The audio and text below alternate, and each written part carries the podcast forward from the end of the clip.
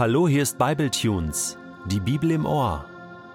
Der heutige Bibletune steht in 1. Johannes 3, die Verse 19 bis 24 und wird gelesen aus der neuen Genfer Übersetzung. Wenn das der Fall ist, wissen wir, dass wir auf der Seite der Wahrheit stehen. Zudem können wir damit unser Herz vor Gott zur Ruhe bringen. Denn wann immer unser Gewissen uns anklagt, dürfen wir wissen, Gott in seiner Größe ist barmherziger als unser eigenes Herz. Und ihm ist nichts verborgen. Er, der uns durch und durch kennt, sieht nicht nur unsere Verfehlungen. Wenn unser Gewissen uns also nicht länger verurteilt, dann, liebe Freunde, können wir uns voll Zuversicht an Gott wenden und werden alles bekommen, was wir von ihm erbitten. Denn wir befolgen seine Gebote und tun das, was ihm gefällt. Gottes Gebot ist, wir sollen an Jesus Christus als den Sohn Gottes glauben, und wir sollen einander lieben, wie Jesus es uns befohlen hat. Wer Gottes Gebote befolgt, lebt in Gott, und Gott lebt in ihm. Und dass Gott in uns lebt, erkennen wir daran, dass er uns seinen Geist gegeben hat. Das, was Johannes hier schreibt, ist so gut und so wahr und so wichtig für uns. Sein Freund Petrus hat das ganz genau mit Jesus so erlebt. Er hat ein Déjà-vu-Erlebnis gehabt.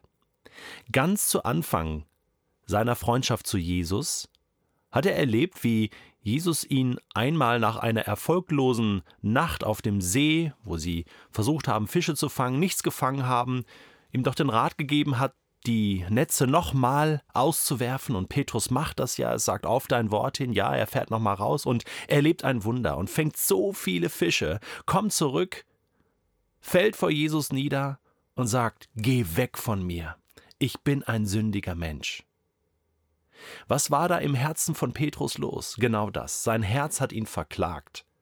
Sein Herz hat ihm aufgezeigt, dass er ein fehlerhafter Mensch ist. Ja, wen wundert's? Es gibt ja nur fehlerhafte Menschen. Und Petrus ist das so klar geworden in der Gegenwart Gottes. Geh weg von mir. So hatte er es gelernt. Im Tempel, da gab es diese Trennung vom Allerheiligsten und dem Heiligen und von den Profanen, von dem Normalen, da durfte nichts Schmutziges hinein, oder? Da ist man getrennt von Gott. Und Petrus fühlte sich so, sein Herz verklagte ihn und machte offenbar und zeigte sichtbar, Petrus, du reichst nicht, das reicht nicht aus, was du glaubst, was du bist, was du lebst. Er hatte Jesus eben noch nicht wirklich kennengelernt. Er wusste noch nicht zu diesem Zeitpunkt, dass Jesus größer und barmherziger ist als das Herz von Petrus. Größer und barmherziger ist im Umgang mit Schuld und Fehlern und Sünden. Das musste er erst lernen. Über drei Jahre lang hat Petrus das jeden Tag beobachten dürfen so wie es Johannes ja geschrieben hat, Kapitel 1. Wir haben ihn gesehen, wir haben ihn berührt, wir haben erlebt das Wort Gottes, es ist real. Er hat uns den Vater gezeigt, die Liebe des Vaters, die Barmherzigkeit. Und Petrus durfte sehen, und Johannes natürlich auch, wie Jesus die Menschen angenommen hat, wie er ihnen vergeben hat und wie tatsächlich Gottes Liebe größer ist als das klagende und anklagende Herz der Menschen. Und dann erlebte Petrus tatsächlich ein Déjà-vu, denn nach der Auferstehung trafen sie Jesus ja noch einmal am See Genezareth. Und wieder war er mit seinen Freunden unterwegs, also Petrus, Fische fangen, sie haben nichts gefangen, wieder einmal, kommen zurück. Und dann steht Jesus da am Ufer. Petrus erkennt ihn und Jesus ruft ihn zu: Hey, werf doch die Netze nochmal auf die andere Seite aus. Déjà-vu, das war doch schon mal. Und sie fingen die Fische.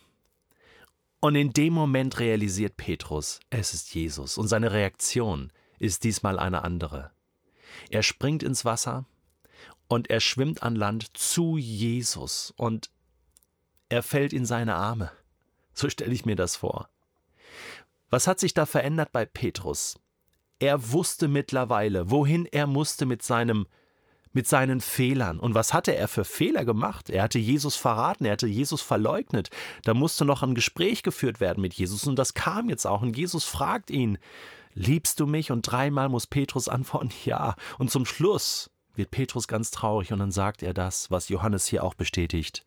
Gott, Jesus, Du weißt alle Dinge. Du weißt, dass ich dich liebe. Du bist größer als mein Herz. Du guckst tief hinein und du nimmst mich trotzdem, trotz meiner Fehler, so an. Ich danke dir, Jesus, dass du, dass du wirklich nicht nur mit Worten liebst, sondern mit Taten. Das ist nachweislich so. Diese Erfahrung hat Petrus geprägt, diese Erfahrung hat Johannes geprägt, und diese Erfahrung darf auch uns prägen. Ich finde diesen Text von Johannes so wichtig, nachdem wir jetzt einige Passagen gelesen haben über Sündlosigkeit und was das bedeutet, mit Jesus zu leben. Und da fordert uns Johannes brutal heraus. Und das ist wichtig. Und er macht jetzt hier keine Abstriche, sondern er ergänzt es und sagt, es ist doch klar, dass wir fehlerhaft sind. Aber Gott sieht uns mit anderen Augen an. Er ist größer als wir. Er ist größer als unser Herz.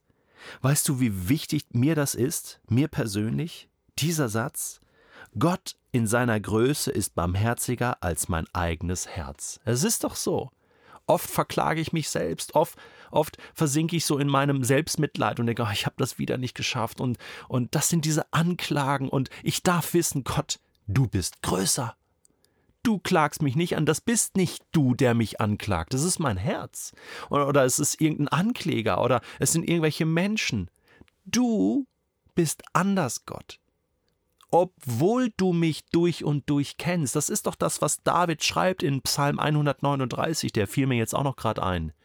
Er schreibt doch, ich sitze oder stehe, ich, egal was ich tue, egal was ich denke, egal was ich sage, du kennst mich, du hast mich doch erschaffen und trotzdem liebst du mich. Trotzdem willst du mit mir sein. Oh Gott, du bist größer. Du bist so viel größer, so viel barmherziger. Ich kann deine Liebe gar nicht fassen. Und zum Schluss schreibt David in diesem Psalm, ich lese es mal vor, erforsche mich Gott, erkenne, was in meinem Herzen vor sich geht, prüfe mich, erkenne meine Gedanken.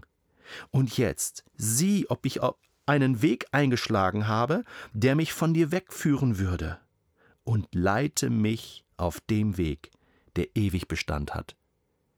David sagt, Gott, nimm du mein Herz, lenke du meine Gedanken, lenke du mein Leben, du bist größer als das. Wir dürfen uns Gott anvertrauen, auch am heutigen Tag, in dieser Woche, in diesem Jahr dürfen wir sagen, Gott, egal was mir passiert, egal was mein Herz mir sagt, du bist größer. Und jetzt sagt Johannes abschließend in diesem Text, wenn unser Gewissen oder unser Herz uns also nicht länger verurteilt, dann, liebe Freunde, können wir uns voll Zuversicht an Gott wenden und wir werden alles bekommen, was wir von ihm erbitten. Ich glaube, da müssen wir hinkommen. Da möchte ich hinkommen, dass mein Herz so verändert wird, dass es wirklich zu 100 Prozent glaubt, Gott Du liebst mich bedingungslos, du hast alles für mich gegeben und ich muss mich nicht mehr selbst anklagen. Ich muss mich nicht mehr selbst verdammen, denn du hast mich gerettet und neu gemacht. Und wenn dieser Schalter mal umgelegt ist, dann geht's ab.